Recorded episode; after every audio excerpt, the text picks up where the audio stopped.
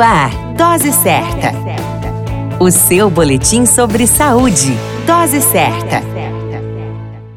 Olá, eu sou Júlio Cazé, médico de família e comunidade, e esse é o Dose Certa, seu boletim diário de notícias sobre saúde. E o tema de hoje é Coisas de Mulher Envelhecimento Feminino. Por tenderem a viver mais que os homens, as mulheres representam uma proporção crescente no conjunto de pessoas mais velhas. Estima-se que até 2050, 84% da população acima dos 60 anos de idade estejam vivendo em países atualmente classificados como de baixa renda e de média renda. Longe de ser um fardo social e econômico, o conjunto crescente de mulheres mais velhas deve ser visto como um recurso potencial para a sociedade. Manter as mulheres mais velhas saudáveis e ativas traz benefício individual, mas também econômico e social. Muitos dos problemas de saúde enfrentados por mulheres em idades avançadas resultam da exposição a fatores de risco em sua própria juventude e na vida adulta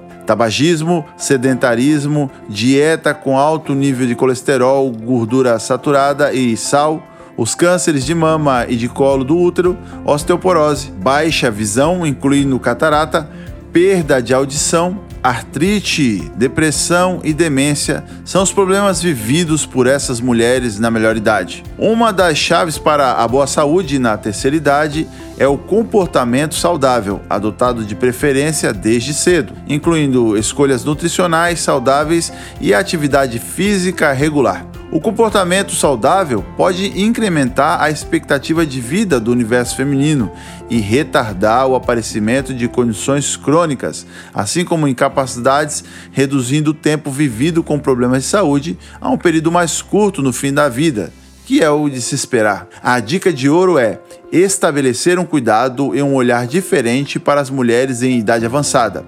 Infelizmente, o estresse associado aos cuidados de longo prazo para com as mulheres mais velhas, quer seja no contexto domiciliar ou institucional, podem estar associados à negligência e ao abuso de idosas. O cuidado ao público da terceira idade é um problema de saúde pública.